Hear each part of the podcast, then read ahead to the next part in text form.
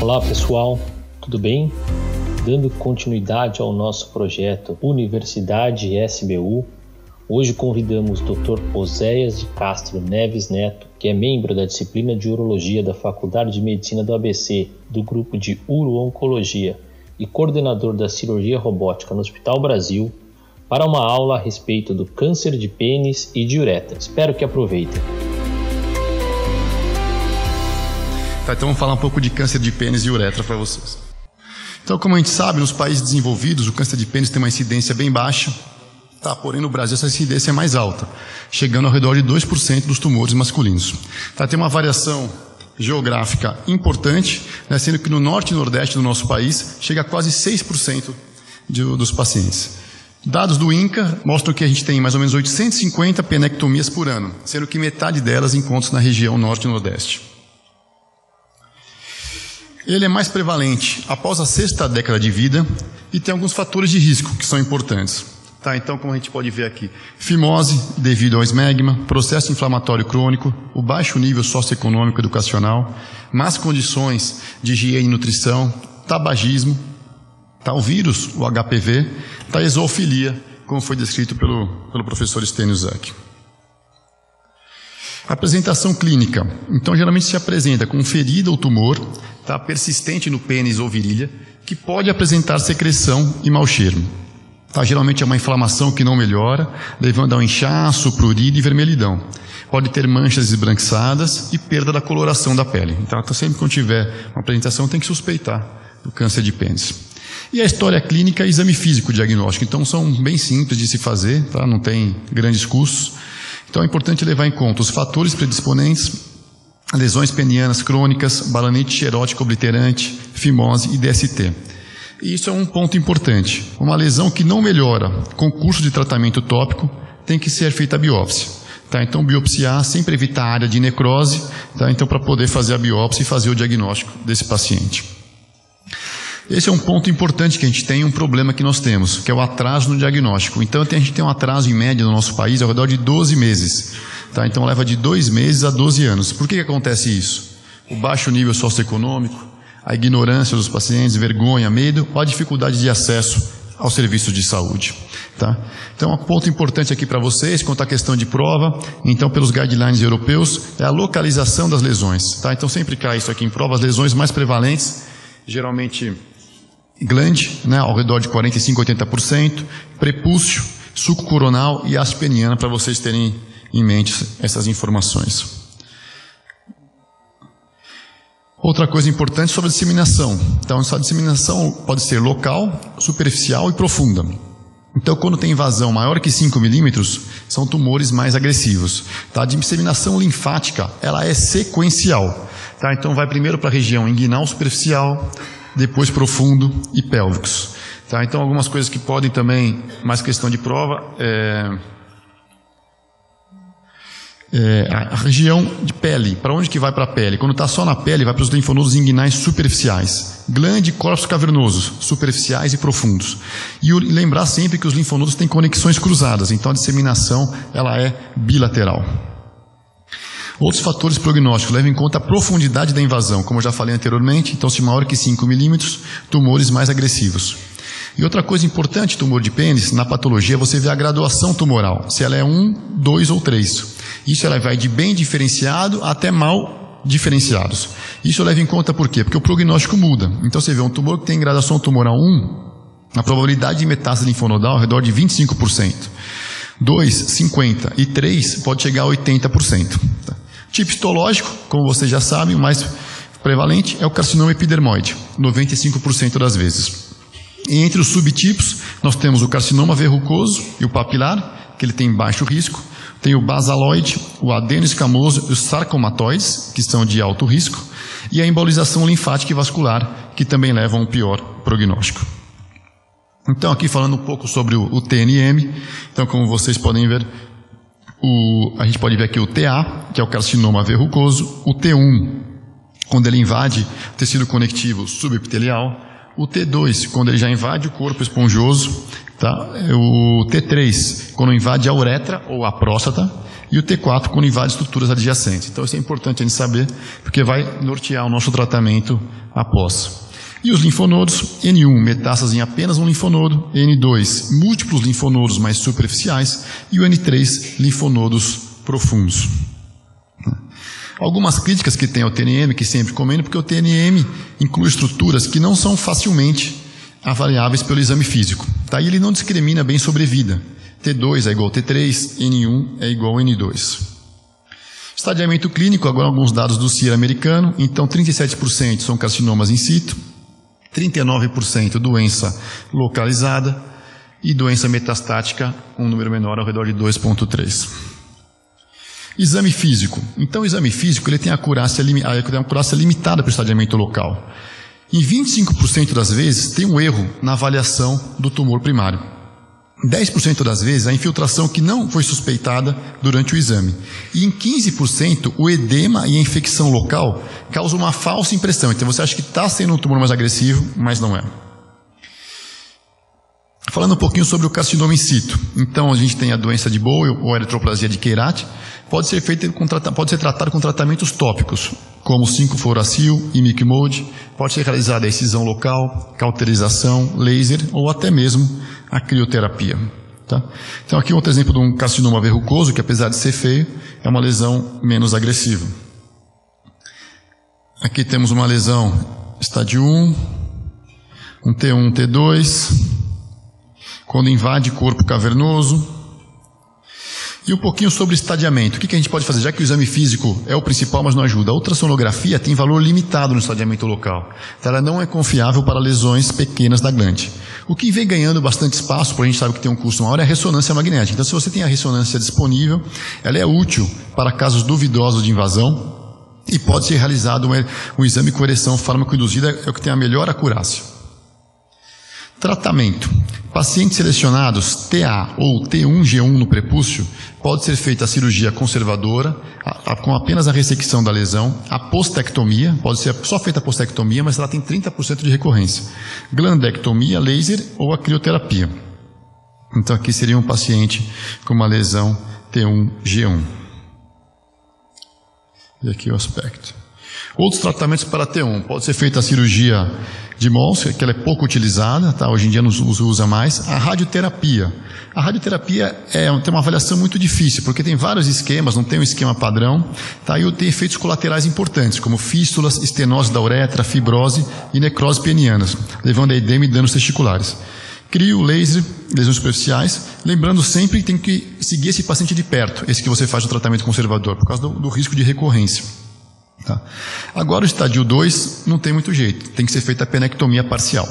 Então, o que é importante sobre a penectomia parcial? A margem cirúrgica é ao redor de 1 um centímetro. Tá? Lembrado sempre de deixar o coto uretral maior, né? então o coto uretral 1 um centímetro maior que o corpo cavernoso, espatular para evitar a estenose. Tá? E ela é ideal para tumores que após a ressecção ficarão com haste peniana, o paciente ficará com haste peniana acima de 4 centímetros. Agora, lesões maiores, estadio T3 ou 4, então deve ser feita amputação total com retrostomia perineal. Se tem principalmente invasão de corpo do pênis ou estruturas vizinhas, e quando vai ficar com um coto peniano pequeno. Tá? Ou, casos mais avançados, até emasculação, quando invasão de escroto e cordão espermático. Então, aqui seria um caso de T3, onde foi feita a penectomia total, e aqui um caso mais grave, onde teve que ser feita a emasculação. Tá? Agora, o comprometimento linfonodal. Então esse é um ponto importante do câncer de pênis, porque o prognóstico ele é diretamente associado à ocorrência de acometimento linfonodal. Então a gente pode ver na, na sobrevida em 5 anos como ela vai variando. Então quem tem mais de dois metástases ressecadas, o prognóstico em 5 anos é acima de 5%, 50%. Agora se tem infiltração já extranodal, já cai para menos de 10%. O problema do comprometimento linfonodal é que o exame físico não é confiável. Tá? Então 20% dos indivíduos com linfonodos não palpáveis têm comprometimento linfonodal. 50% dos indivíduos com linfonodos palpáveis têm apenas doença inflamatória, sem metástase. Então, a gente no diagnóstico tem linfonodo, metade deles não terão metástase. E o linfonodo palpável, isso é uma questão só, o linfonodo palpável unilateral tem maior probabilidade desse paciente ter câncer nessa região. O prognóstico. Então, tem alguns sistemas integrados de prognóstico que auxiliam a gente na indicação de linfadenectomia em linfonodos não palpáveis. Então, esse é um ponto importante da aula que eu queria falar para vocês. Então, quando que a gente deve fazer linfadenectomia? Tá? Então, é uma coisa que às vezes cai bastante. Então, para aqueles pacientes T1, G3 ou T2 ou T3, está indicado de se fazer a linfadenectomia. Então, é que, se vocês pudessem guardar algum, algumas das informações da aula, essa seria uma das informações mais importantes. Tem o nomograma de Ficarra também, tá? que ele leva uma série de, uma série de, de considerações. Tá? Ele pode ajudar a gente a, a predizer a probabilidade de acometimento linfonodal, mas ele ainda necessita de validação. Então, quanto à avaliação dos linfonodos. Pode ser feita a punção biópsia guiada por ultrassom, porém tem baixa sensibilidade, 39%. Ela só é útil quando positiva devido à alta especificidade. Linfonodo sentinela, foi tentado no passado, tá, até tem duas meta-análises recentes tentando resgatar isso, está falando que é aplicável em centro de excelência, mas ainda quanto a guideline não está introduzido.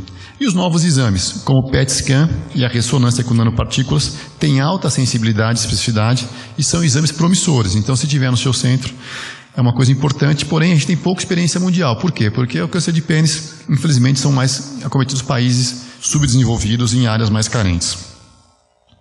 Linfadenectomia de câncer de pênis. Tá? Tem uma anatomia da drenagem linfática do pênis, em que eu falei, é inguinal e pélvica, ela é sequencial e ela é bilateral. Então aqui seria a área de drenagem linfática superficial de Dessler, tá? Então que vem desde da, da crista ilíaca, o tubérculo público, fazendo um triângulo ali, vou mostrar para vocês mais adiante, junto com o sartório e com o adutor longo, tá? E fazendo do, do mesmo lado. As indicações, ela pode ser profilática, quando a doença é não palpável em pacientes de alto risco, como mostrei para vocês anteriormente. Então seria T1, G3, T2 ou T3. Terapêutica, quando tem gânglios palpáveis. Tá? E se tem suspeita de infecção, a gente pode fazer o tratamento prévio com antibiótico por quatro semanas. Metade daquele, é, se melhorar, faz reavaliação. Se sumir os linfonodos, não há necessidade de prosseguir o tratamento. Ou salvamento, quando é pós-rádio ou QT. Então vamos lá, para pacientes N0 de alto risco, a linfadenectomia precoce tem benefício de sobrevida quando comparada à tardia, tá? realizada por ocasião da doença no segmento. Então esse é um ponto importante. A linfadenectomia inguinal, ela pode ser radical, convencional, que é o tratamento padrão. Tá? Então o limite são o triângulo femoral, medial artéria. Então esse aqui que eu falei para você, aqui é, é um vértice do triângulo, então aqui é o sartório, o adutor longo é um vértice, o outro vértice lá em cima, ali seria o ligamento inguinal, e a gente tem que fazer o quê? A região medial à artéria. Então, essa região que tem que ser feita a linfadenectomia. É, indica, é, os, que ponto você pode fazer? Tem incisões para acesso. Pode ser uma incisão oblíqua, pode ser única ou duas paralelas, tá? ou pode ser uma longitudinal, reta ou em S. Tá? Importante sempre, a dissecção extensa do retalho cutâneo, remoção dos linfáticos superficiais e profundos, fazer a ligadura da safena e a rotação do, do sartório quando necessário. Qual que é o problema? A morbidade é elevada. A morbidade é maior que 50%. Então aqui tem um estudo um pouquinho mais recente que tem é, a morbidade ao redor de 47%. E acontece o quê? Linfedema, infecção de parede, linfocele. Então essas são as complicações principais. Então esse é o, o problema da linfadenectomia. Alternativas.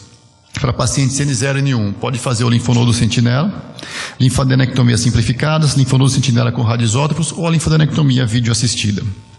Linfonodo sentinela, no início dos anos 90, o pessoal ficou muito empolgado quando o Cabanhas apresentou esse trabalho, em 92.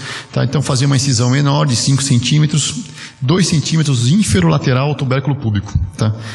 É, só que ela foi abandonada mais para frente porque apresentava relatos de recidiva local e sistêmica. Então no início foi promissor, mas depois foi abandonada. A linfadenectomia simplificada, proposta por Catalone em 98. Fazia também medial artéria, fazia a preservação da safena, fazia uma incisão ao redor de 10 centímetros, menor morbidade, mas também com os estudos mais adiante, mostrou que também não tinham resultados oncológicos controversos. Depois a linfadenectomia simplificada escalonada, proposta por Dancona. Então seria uma linfadenectomia simplificada com congelação, faz a linfadenectomia superficial e congela. E aí você vê, se for positiva, você continua a cirurgia e faz a, a profunda. Taxa de complicação menor do que a cirurgia extensa, porém pode ter 5% de metástase oculta. Essa é a mais utilizada hoje em dia. E tem também a linfadenectomia vinidoscópica inguinal linfadenectomia, né, que foi foi é, descrita pelo professor Tobias, lá da, da faculdade do ABC. Tá? Então, ele até propôs como três temas A, a área de dissecção similar à cirurgia aberta, estendida. B, benefício da redução de morbidade utilizando a técnica. E um controle ótimo do câncer. Hoje em dia, ela já é reprodutível, já é feita em vários centros. Tá? Hoje em dia, eles fazem até para robótica, no MD Anderson, é, e na Índia, na China. Tá? Então, veio uma técnica reprodutível redução significativa de morbidade cutânea, pode ser realizada por via laparoscópica, hoje em dia o pessoal mais faz por robótica, tá? e ela é descrita como opção no Campbell's, NCCN e AU. Tá? Isso aqui foi uma vez que a gente fez lá no começo que a gente colocou dois sets de vídeo, dois sets de vídeo, e a gente fez é, simultânea bilateral. A linfadenectomia de necessidade, tá? são para mais para casos avançados. Tá? Então, às vezes uma lesão pequena é só a ponta do iceberg. É, linfonodos pélvicos, tá? Então, quando os profundos, quando tiver linfonodos a CT está indicada, sempre quando eu falo CT, pode ser ressonância também, tá? Cintilografia óssea é indicada se tiver sintomatologia clínica. E a pélvica, quando o paciente tem doença linfonodal profunda, tá? Então você fez a profunda, deu positivo, você tem que prosseguir para a pélvica, por isso que ela é sequencial. Tá? Área de dissecção estendida, e ela pode ser curativa, se tiver até dois gânglios microscópicos, e também pode ser feita por videolaparoscopia, se a equipe tiver experiência. Tá? Agora, agora acabando para o último tema, falar rapidamente para vocês sobre carcinoma de uretra.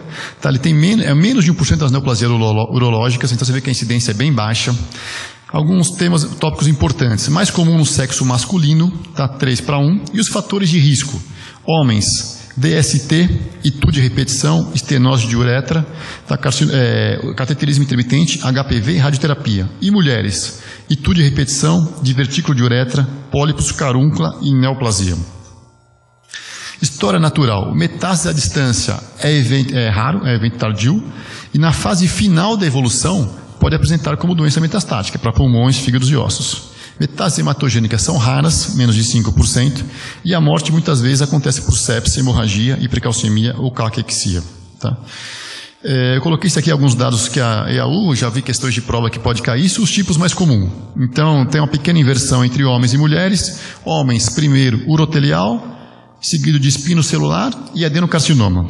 Mulheres, é o contrário, urotelial, adenocarcinoma e espino celular. Diagnóstico: anamnese, exame físico. Né, então, muitas vezes, só de examinar você já consegue ver. Pode incluir toque retal e palpação bimanual da pelve. No passado, uretrocistografia miccional e retrógrada, ultrassom, citologia oncótica na urina, mas o mais importante é realmente é fazer a biópsia direta, pode ser direta ou por uretrocistoscopia. E é isso, queria mostrar uma campanha que teve da SBU no passado, né, sobre câncer de pênis, e o mais importante aí é a prevenção. Muito obrigado. Você acabou de ouvir mais um episódio do UroTalks, o podcast oficial da Sociedade Brasileira de Urologia Seção São Paulo. Todas as edições estão disponíveis no site www.sbu-sp.org.br e também nas principais plataformas de streaming. Nos vemos no próximo episódio. Até lá!